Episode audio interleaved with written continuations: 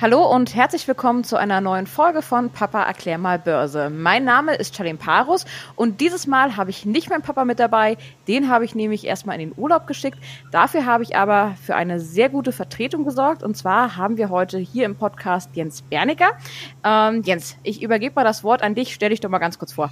Ja, hallo, vielen Dank. Ähm, ja, ich bin Jens Bernecker und ähm, seit, ja, was bin ich jetzt, 35 Jahren im Börsenverlagsgeschäft und freue mich, dass ich heute mal eingeladen worden bin, stellvertretend für meinen Redaktionspartner.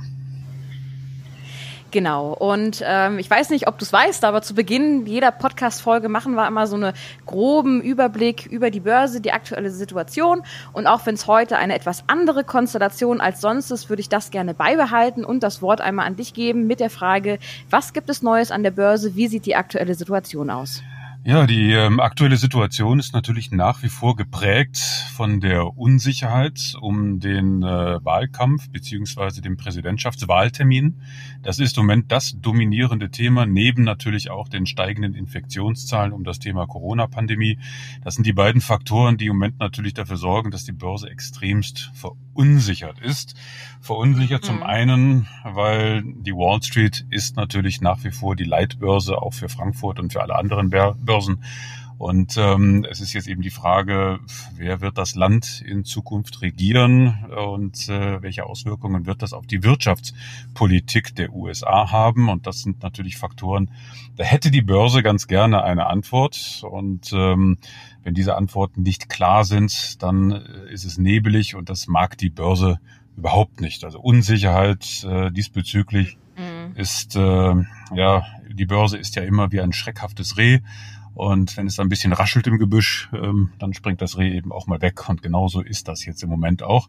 Und der Schweren kommt eben hinzu, dass die Pandemie natürlich nach wie vor nicht abgehakt ist. Die Infektionszahlen, äh, so verwirrend sie auch sein mögen, äh, sowohl hierzulande als auch andererseits des Atlantiks, ähm, sorgen eben auch für ein hohes Maß an Unsicherheit weil man nicht einschätzen kann, ob äh, es jetzt nochmal zu einer Verlangsamung des wirtschaftlichen Wachstums kommt oder nicht. Und das sind eben viele Fragezeichen und äh, das mag die Börse, wie gesagt, nicht. Und da ist es dann eben nicht überraschend, dass die Börsen jetzt sehr äh, volatil sind. Es gibt mal feste Tage und mal schwache Tage, denn wir haben ja auch äh, Berichtssaison. Das heißt, die Unternehmen liefern gerade auch in diesen Tagen wieder ihre Ergebnisse für das zweite Quartal und ihren Ausblick für das, ähm, äh, das Restjahr, Entschuldigung, nicht das zweite Quartal, sondern das dritte Quartal. Und das ist natürlich eine ganze Menge Information. Und äh, positiv wie negativ und diese richtig in diesen Zeiten jetzt einzuordnen, das ist schon sehr, sehr schwer. Und ich glaube, in der Phase ist es dann auch sehr vernünftig, sich nicht so sehr von den Tagesmeldungen und Tagesschwankungen ähm, der Indizes und auch der Einzelaktien so verblüffen zu lassen. In diesen Phasen rate ich eigentlich immer dazu, ein bisschen auf Distanz zu gehen, bis der ganze aufgewirbelte Staub sich legt und erst dann, äh, wenn alle Informationen und neue Erkenntnisse auf den Tisch liegen, kann man sich dann langsam wieder in den Markt hineinwagen. Denn äh, ich denke, das ist hier an dieser Stelle in diesem Podcast sicherlich auch schon mal diskutiert worden. Politische Börsen und äh, Börsen, die von solchen äh, geopolitischen Ereignissen ins Wanken gebracht werden, haben immer kurze Beine. Die langen Trends, ja. die wirklich langen Trends sind davon eigentlich fast immer unberührt. Und ich glaube, das ist das Entscheidende, dass äh, die Zuhörer und auch die Anleger das richtig einordnen und sich nicht zu sehr ähm, von dieser Geräuschkulisse, die wir jetzt hier tagtäglich erleben, äh, irritieren lassen. Am vergangenen Wochenende kam es ja zu einem ordentlichen Kurseinbruch beim Softwarehersteller SAP. Ähm, warum ist denn da der Kurs jetzt so rapide eingebrochen und wie schnell wird man mit einer Erholung rechnen können? Ja, das hatte mich auch überrascht. Ähm, das war schon ein recht ordentlicher Abschlag von, ich glaube, in der Spitze 22 Prozent an mhm. einem Tag. Äh, ja. Da muss man sich mal vorstellen, wie viel Milliarden Börsenkapitalisierung da innerhalb von Minuten ausgelöscht worden sind. Und so richtig nachvollziehen kann ich diesen diesen Rutsch tatsächlich nicht, denn was SAP da bekannt gegeben hat mit Vorlage der Quartalsergebnisse und der Einkassierung der Prognose beziehungsweise der Anpassung der Prognose und den Ausblick für das kommende Jahr ist nichts anderes als eine Darstellung des Wandlungsprozesses, der bei SAP eben stattfindet. Wandlungsprozess dahingehend, dass SAP ja nun jahrzehntelang im Standardsoftwarebereich unterwegs gewesen ist und seit einem Jahr eben das Cloud-Geschäft massiv äh, vorantreibt bleibt. Und äh, dieser Wandlungsprozess kostet nicht nur Zeit, sondern der kostet auch sehr viel Geld, denn es ist mehr oder weniger eine komplette Neuerfindung der alten SAP. Also man muss sich das tatsächlich vorstellen, dass wir mitten sozusagen in den Wechseljahren stecken. In ein paar Jahren sieht SAP ähm, ganz anders aus. Das wird ein richtiges Cloud-Unternehmen sein. Wahrscheinlich wird es dann überhaupt gar keine Standardsoftware mehr geben. Und diese Wandlungsprozesse ähm, sind gut, sie sind richtig, sie sind bislang auch von der Börse begrüßt worden. Und nur weil der neue Vorstand jetzt ähm, gesagt hat, ähm, mit Ansage, dass wir diesen Prozess forcieren werden. Also rechnet bitte nicht mit großartigen Gewinn- und Umsatzschüben, solange wir uns sozusagen neu aufstellen. Das sollte für die Börse eigentlich ein sehr gutes Zeichen sein. Allerdings nur für die Marktteilnehmer, die in der Lage sind, auch weit über den Tellerrand hinauszuschauen und sich ungefähr vorstellen können, wo eine SAP dann eben in fünf oder in zehn Jahren steht. Und meines Erachtens ist der Kursrutsch eben deswegen zustande gekommen, weil die Börse einfach an der Stelle zu kurz gedacht hat. Man hat zu sehr auf jetzt die unmittelbaren Jahresergebnisse des laufenden Geschäftsjahres gezielt und nicht so sehr äh, den Weitblick. Und ich weiß jetzt nicht genau, wer da tatsächlich für den Kursrutsch äh, verantwortlich gewesen ist, ob das jetzt nur Taxen gewesen sind oder ob das tatsächlich auch größere Positionen gewesen sind, die abgewickelt worden sind. Am Volumen ist das jedenfalls nicht eindeutig zu erkennen. Ähm, das ist jetzt auch eher egal, spielt keine Rolle, denn es ist so, wie es ist. Und ähm, derjenige, der sich mit SAP ähm, auskennt und weiß, welche Strategie der ehemalige Vorstand und auch der neue Vorstand, ähm, der ja jetzt eine alleinige Rolle besitzt, ähm, eingeschlagen hat, der wird verstehen, dass das absolut richtig gewesen ist, was dort entschieden worden ist und auch kommuniziert worden ist. Und insofern ist das eine besondere Situation, die dann auch einer besonderen Einschätzung erfolgen muss. Der Aufsichtsratschef, der hat die Situation zum Anlass genommen und ähm, knapp mal so eine Viertelmilliarde an Aktien gekauft. Ist es denn auch sinnvoll für den Privatanleger, sich jetzt ein paar SAP-Aktien ins Körbchen zu legen? Ja, das war tatsächlich die, die entscheidende Meldung des Tages dazu, denn das sagt schon sehr viel aus. Äh, wir wissen alle, dass Insiderkäufe und Verkäufe immer sehr intensiv beobachtet werden, denn ähm, ungeachtet der Regularien und der ganzen Compliance-Richtlinien, die bei Unternehmen gelten, betrachten, ist es natürlich so, dass Insider näher dran sind am unmittelbaren Geschehen des Unternehmens und wenn sie dann dementsprechend Aktien kaufen und verkaufen, dann hat das sicherlich einen, einen Stellenwert, der zumindest zu beobachten ist. Wenn äh, Manager mhm. Aktien verkaufen, kennt man natürlich nie die persönlichen Beweggründe. Das können private Dinge sein. Ähm, hat also nicht unbedingt etwas mit der Einschätzung der Aktie zu, oder des Unternehmens zu tun. Aber umgekehrt, wenn Sie denn kaufen, also privates Geld binden langfristig, dann ist das natürlich schon eine etwas andere Geschichte, denn das bedeutet letztendlich, dass der Insider äh, sehr wohl der Auffassung ist, dass es eine gute Anlage, ein, guter, ein guter Zeitpunkt ist, um jetzt in Position zu gehen. Und ähm, die Größenordnung, die jetzt hier genannt worden ist, also Hasso Plattner ist dann natürlich ein Milliardär und äh, da ist trotzdem äh, eine Viertelmilliarde schon eine ganze, ganze Menge Geld er mhm. dort in ja. SAP committed. Also das hat schon, das hat schon einen sehr, sehr hohen Stellenwert und würde mich jetzt auch ähm, dazu bewegen, es ihm gleich zu tun. Und ich würde das auch allen meinen äh, Lesern und Mandanten und äh, Zuhörern empfehlen, äh, eine SAP sich bei 100 Euro auf jeden Fall ins Depot zu legen. Denn man muss hier oder man sollte zumindest einen sehr langen Atem fahren, mindestens ein bis zwei Jahre.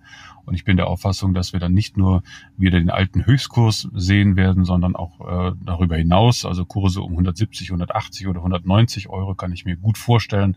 Und da reden wir dann immerhin von 90 Prozent, vielleicht im günstigsten Fall sogar 100 mhm. Prozent Kursgewinn in zwei bis drei Jahren in einem Blue Chip, in einem DAX-Unternehmen mit einer hervorragenden Strategie. Und ähm, das ist äh, eine Wette, die man schon gar nicht mehr als Wette bezeichnen kann. Also das wäre schon für mich ein, ein No-Brainer, wie man so schön sagt im Englischen. Und äh, um so die Frage zu beantworten, würde ich auf jeden Fall raten, die Gunst der Stunde zu nutzen. Nun zu einem anderen Thema. Die Corona-Krise hat unser Handeln in vielerlei Hinsicht verändert. So auch an der Börse. Durch fallende Kurse wurden in den letzten Monaten viele neue Privatanleger angezogen. Und ich würde fast schon sagen, sie haben den Markt geflutet. Könnte dieses Phänomen der Demokratisierung der Märkte für uns noch zu einem Problem werden? Also in der Tat ist das eine Entwicklung, die äh, zwei Seiten hat. Auf der einen Seite begrüßen wir es natürlich immer, wenn äh, neue Handelsplattformen äh, dazu beitragen, dass der Kleinanleger ähm, den einfachen Weg an die Börse, an das Parkett findet. Und äh, neue Apps und neue Plattformen, die nicht nur schnell sind, sondern auch günstig und die Hemmschwelle äh, senken, sind natürlich erst einmal zu begrüßen. Denn es bedeutet letztendlich, dass die Breite gewinnt. Mehr Marktteilnehmer ist immer gut, ähm, da die Risiken und die Kursschwankungen dann dementsprechend auch ein bisschen verteilt werden können. Auf der anderen Seite ist es natürlich so, dass ähm, neue, junge Anleger, ähm, insbesondere beobachten wir das ja gerade in den Vereinigten Staaten an solchen Plattformen wie Robinhood, natürlich auch besonders risikoorientiert sind. Sie sind eben neu und mhm. mutig und sie gehen auch gerne Risiken ein. Und äh, natürlich ist das wieder diese klassische Mischung aus Gier und ähm, Erwartungshaltung. Und äh, das führt dazu, dass dann Risiken eingegangen werden an besonderen Stellen, wo sie vielleicht unangemessen und unangebracht sind. Und ein bisschen erinnert es uns das schon an den neuen Markt. Das hatten wir damals auch. Gab es ja eine Flut von neuen Privatanlegern, die an die Börse gekommen sind unter völlig falschen Erwartungshaltungen. Und wie das geendet hat, das wissen wir ja. Und ähm, die Schwierigkeit liegt jetzt natürlich darin, äh, zu ermessen oder zu erkunden, wie weit äh, tatsächlich deren Einfluss auf die Börse greift. Und ähm, das ist sehr schwierig, weil die Daten, die zur Verfügung stehen, natürlich nicht vollständig sind. Es sind teilweise nur Daten, die von den Plattformen äh, teils transparent dargestellt werden, teils gar nicht. Und wenn sie dargestellt werden, kann man aus sie nicht sehr viel lesen. Also da ist jetzt im Moment auch sehr viel Spekulation drin. Und ähm, es gibt zumindest erste Erkenntnisse, die zeigen, dass äh, die neuen Plattformen natürlich in erster Linie junge Anleger anziehen und die jungen Anleger kaufen natürlich in erster Linie Wertpapiere, die einfach im Moment ein bisschen gehypt werden. Ob das jetzt eine Apple ist, eine Google, Facebook, Tesla, Nvidia, das sind so die klassischen Kandidaten, die natürlich im Vordergrund stehen. Und in der Tat haben wir das ja in den letzten Monaten auch sehen können, dass gerade diese Aktien besonders rasant angestiegen sind, obwohl es nicht unbedingt äh, wahnsinnig bahnbrechende Erkenntnisse gegeben hat. Und ähm, die Profis mehr oder weniger staunend zugeschaut haben und gar nicht so richtig verstanden haben, warum diese Aktien sich da so erratisch bewegt haben. Und da liegt die Vermutung natürlich nahe, ähm, dass diese neue Anlegerschaft eben maßgeblich dazu beigetragen hat, äh, diesen, diesen Hype zu führen. Und auch das ist natürlich etwas, was zu beobachten ist, denn an der Börse ist es eben schnell gemacht zu kaufen, aber genauso schnell auch wieder zu verkaufen. Und dann haben wir im Ergebnis eben eine sehr hohe Volatilität, die unterm Strich eben nicht dazu beiträgt, dass das Vertrauen in den Markt geweckt wird, sondern eher das Gegenteil. Denn Jojo-Bewegungen äh, ist natürlich äh, immer eine Situation, wo es Gewinner und Verlierer gibt. Also diejenigen, die auf der richtigen Seite stehen und die auf der falschen Seite stehen und das Wechselspiel geht immer hin und her und unterm Strich verlieren dann aber irgendwann alle. Und das ist ja auch das, was wir damals ähm, in der Dotcom-Blase gesehen haben. Also ich will die beiden Situationen jetzt nicht vergleichen, ganz bestimmt nicht. Das sind zwei völlig unterschiedliche Entwicklungen. Aber mhm. ähm, sie müssen reifen und ähm, die Plattformen werden bleiben und sie werden auch dazu beitragen, dass das Thema Börse breiter wird. Aber der Umgang mit ihnen will erlernt werden und es muss alles eingeordnet werden. Und ich denke, da werden wir noch ein paar Monate brauchen. Aber unterm Strich begrüße ich diese Entwicklung, weil es ist mir lieber, dass wir ein paar tausend oder Millionen mehr Anleger an der Börse haben als weniger. Aktuell habe ich irgendwie das Gefühl, dass die Aktien oder generell das Thema Aktien und Trading in den sozialen Medien regelrecht gehypt wird. Ich sehe jeden Tag Influencer, die damit prahlen oder eben auch einfach ihre Community damit teilen, dass sie Aktien gekauft haben und dass die Community es nachmachen soll. Ist jetzt die Frage, wenn jetzt jeder auf diesen fahrenden Zug von Aktien, Trading und sowas alles aufspringt, gibt es da vielleicht mögliche Konsequenzen, wenn das ganze Thema zum Mainstream wird? Ja, natürlich wird es Konsequenzen geben, aber diese im Vorfeld äh, zu erahnen ist sehr, sehr schwierig. Denn ähm, Influencer und äh, Social, äh, also Communities, die auf den sozialen Medien unterwegs sind, sind natürlich wie eine Herde ähm, oder wie ein Schwarm Fische meinetwegen, die ähm, urplötzlich die Richtung wechseln, ohne dass man erkennt, aus welchem Grund. Ähm, mhm. Das ist ein bisschen vergleichbar mit der Schwarmintelligenz. Und es hat ja auch schon äh, Studien gegeben dahingehend, inwieweit ähm, es tatsächlich dort wissenschaftliche Parallelen gibt. Und in der Tat kann man diese nicht ganz von der Hand weisen. Bei den ähm, Communities erkennen wir zum Beispiel immer wieder, dass es meistens nur eine, einen geringen Anstoß braucht, vielleicht eine Nachricht oder ein Ereignis, die dafür Sorge trägt, dass die gesamte Community plötzlich irgendwie umschwenkt, äh, von einer Richtung in die anderen. Und im Falle der Börse jetzt also zum Beispiel von der Käuferseite auf die Verkaufsseite oder umgekehrt. Und ähm, das ist schon faszinierend, denn äh, das bedeutet letztendlich, dass äh, es sehr, sehr schwierig sein wird, die Bewegungen von morgen oder in den darauffolgenden Tagen oder Wochen richtig einzuschätzen. Das ist so, als würde man versuchen, einen riesigen Schwarm von Heringen äh, irgendwie äh, zu prognostizieren, in welche Richtung der in der nächsten Sekunde schwimmt. Das geht einfach. Hm. Und ähm, damit, damit äh, beschäftigen sich auch die Profis derzeit und auch die, äh, die Algo-Trader. Das sind nämlich diejenigen, die versuchen, diese Bewegungen irgendwie zu ergreifen und dann irgendwie äh, zu verpacken. Und das wird eine sehr, sehr schwierige Angelegenheit, vielleicht auch sogar unmöglich. Und ich denke, das Vernünftigste, was in diesen Situationen zu tun ist, ist ähm, gar nichts zu tun, äh, sondern sich bewusst neben der Herde bewegen und nicht in der Herde, dann kann man beobachten, in welche Richtung sie gerade schwimmt und kann man sich selbst überlegen, schwimme ich da jetzt mit oder schwimme ich nicht mit. Aber ich beobachte mehr und reagiere und versuche nicht mit unmittelbar inmitten der Herde zu schwimmen, weil dann sehe ich ja vor lauter aufgewirbelten Staub nichts. Und ähm, das äh, ist dann auch zielführend, denn ich habe es eben schon erwähnt, im Falle von Apple oder vielleicht Tesla auch, dort hatten wir ja in den vergangenen Monaten äh, gesehen, dass die einzelne Meldung hier und da dazu geführt hat, dass plötzlich eine massive Kursbewegung stattgefunden hat. Warum? Weil eben sehr viele auf, diesen, auf diese Nachricht aufgesprungen sind und dann entsprechend gekauft haben und die, die Aktie buchstäblich durch die Decke gegangen ist.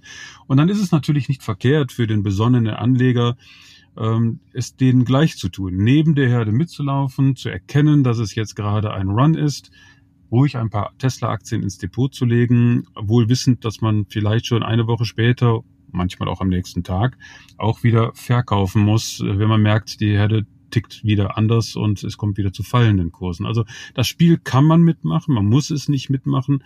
Ähm, es ist eigentlich nur entscheidend, dass wenn man sagt, okay, ich differenziere zwischen den erratischen Bewegungen der Community und dem langen Trend des Unternehmens. Diese beiden Dinge zu, auseinanderzuhalten, das ist sehr, sehr wichtig. Weil bei Tesla, um bei dem Beispiel jetzt mal zu bleiben, geht es ja um zwei Dinge. Einmal um den Hype und zum anderen geht es um die Entwicklung des Unternehmens. Wir haben ja bisher in unserem Ansatz immer die Entwicklung des Unternehmens in den Vordergrund gestellt und versuchen zu erahnen, wo Tesla in zehn Jahren steht. Wenn ich weiß oder wenn ich erwarte, dass Tesla in zehn Jahren eben ein ganz anderes äh, Bild abgeben wird als heute, dann bin ich auch bereit, zwischenzeitlich einfach mal ähm, die erratischen Bewegungen der Community auszusitzen. Und äh, das halte ich auch für den vernünftigen Weg. Da sollte man eben auch besonnen sein und sich nicht von den Meinungen und den Bewegungen, Stimmungsmachern der Community zu sehr verblüffen zu lassen. Aber mhm. diese Auseinander, das Auseinanderdividieren zwischen diesen beiden Dingen, also den kurzfristigen Bewegungen und den langen Trends, ist sehr, sehr wichtig für den langfristigen Börsenerfolg.